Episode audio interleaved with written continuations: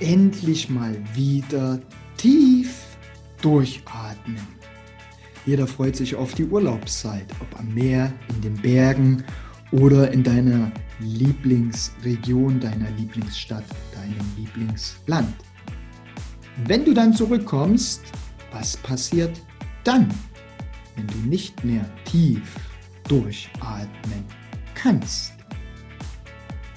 Herzlich willkommen heute hier im Raumgesundmacher Podcast. Ich bin der Sebastian Wanitschka und dieses Format schafft die Bindung zwischen gesunden Räumen und gesunden Menschen oder andersrum. Und die Urlaubszeit, natürlich ist die vorbei. Die Herbstferien stehen vor der Tür und der eine oder andere fährt vielleicht weg, ähm, sofern das in der aktuellen Zeit möglich ist.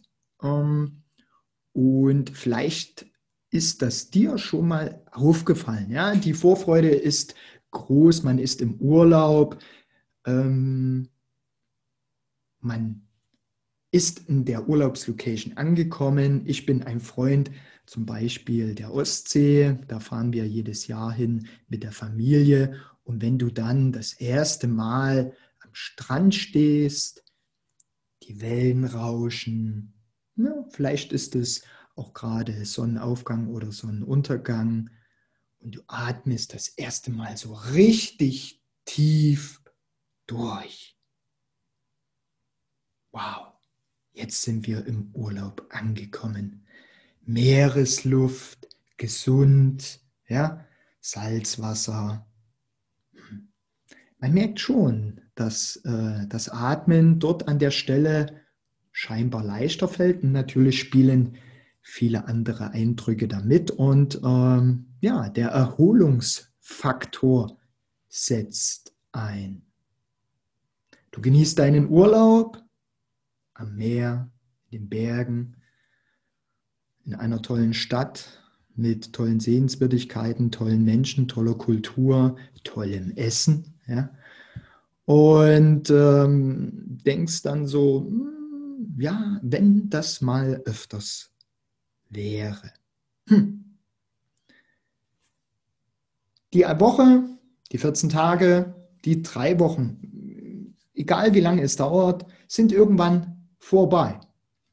Und du fährst nach Hause und freust dich sicherlich auch auf dein Zuhause. Gewohnte Umgebung, gerade wenn du Kinder hast, ne, dass sie dieses ein oder andere Spielzeug wieder benutzen können oder die Kumpels wiedersehen. Also alles, was wieder äh, da reinspielt. Und du kommst daheim an, nimmst den Schlüssel, steckst ihn in die Tür, schließt auf, mach die Tür, machst die Tür auf, gehst ein paar Schritte in deine Räumlichkeiten und atmest tief durch, weil vielleicht die Reise etwas, äh, Rückreise etwas anstrengend war. Klar, das ist immer sehr spannend, besonders in Familie. Ich weiß, wovon, da, wovon ich da spreche mit meinen zwei Jungs. Ne? Das ist immer sehr spannend, obwohl meine da sehr pflegeleicht sind ähm, an der Stelle. Und wenn du dann diese Räumlichkeiten betrittst und du atmest tief durch, dann hast du einen Vergleich. Einen Vergleich zwischen Meeresluft, Bergesluft und äh, zu deinem Zuhause.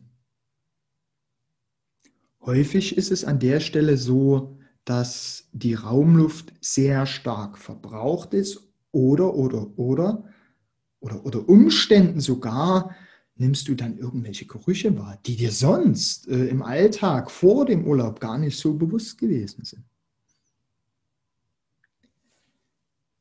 Hier spielt das Thema Raumgesundheit ganz stark rein. Denn wenn ich in einer gewissen Zeit nicht da war, die Fenster sind geschlossen oder vielleicht hat der ein oder andere auch äh, kleine äh, Helferlein, vielleicht die Oma, vielleicht der Nachbar, der mal zwischendurch lüftet, die Blumen gießt und so weiter. Also wenn wir davon ausgehen, dass die Fenster tatsächlich geschlossen bleiben, es keine Luftzirkulation gibt, ähm, ist tatsächlich die Raumluft etwas verbraucht. Nur ähm, was passiert oder wie qualitativ ist denn dann die Raumluft tatsächlich? Ja? Wenn du an dem Moment gewisse Gerüche wahrnimmst, die dir vorher nicht so bewusst gewesen sind, aber nach dem Urlaub schlägt dir das total entgegen, dann ist meine Empfehlung tatsächlich äh, einmal seine Raumluft prüfen zu lassen, gerade wenn es riecht. Oder wenn ich merke, ich werde dann ja, innerhalb von ein, zwei Tagen äh, immer gleich wieder müde. Das sind Symptome. Die Symptome, ähm, die man in gewissen Bereichen Sick Building Syndrome nennt. Warum? Weshalb? Das heißt, hier spielen zum Beispiel Luftschadstoffe mit rein, die aus äh, Baumaterialien ausgasen können ähm, oder andere Einflüsse. Und diese Symptome können perspektivisch mittel- und langfristig zu Krankheiten führen, Atemwegsproblemen führen. Also, wenn du aus dem Urlaub kommst äh, und du merkst in deinen eigenen vier Räumen, bist du tatsächlich wieder sehr müde, ja? oder der Jetlag dauert wesentlich länger als äh, die zwei, drei Tage, äh, dann ist es vielleicht gar nicht der Jetlag, sondern dann kann es unter Umständen an der Raumluft liegen. Wie kann man sowas testen? Natürlich äh, über Baubiologen zum Beispiel oder es gibt den ein oder anderen Schnelltest, um einfach mal zu gucken, was ist das Ganze, was da rumschwebt. Überlege dir doch auch, was du in den letzten Wochen, Monaten vielleicht an neuen äh, Einrichtungsgegenständen gekauft, äh, eingebaut und ja, eingeräumt hast oder wann deine letzte Renovierungsmaßnahme stattgefunden hat. Alles das sind Bausteine, die dazu führen können. Und ähm, jetzt geht es langsam in die kalte Jahreszeit. Ähm, ja, lüften, lüften, lüften. Nichts hilft besser als tatsächlich kontinuierliches Lüften und dabei eine Stoßlüftung zu vollführen. Ja, ideal, idealerweise drei, viermal am Tag, paar Minuten, äh, dass dann wirklich so ein kompletter Luftaustausch stattfindet. Mm. Und nicht nur das Fenster kippen, weil da passiert nicht viel, da wird ein bisschen rumgewälzt, aber da findet nichts großartig statt. Also ähm, wenn du solche Symptome wahrnimmst, solche Eindrücke wahrnimmst, prüfe mal deine Raumluft, deine Gesundheit, die Gesundheit deiner Kinder, die Gesundheit deiner Familie. Wird es dir danken. Das war es für heute, ganz kurz.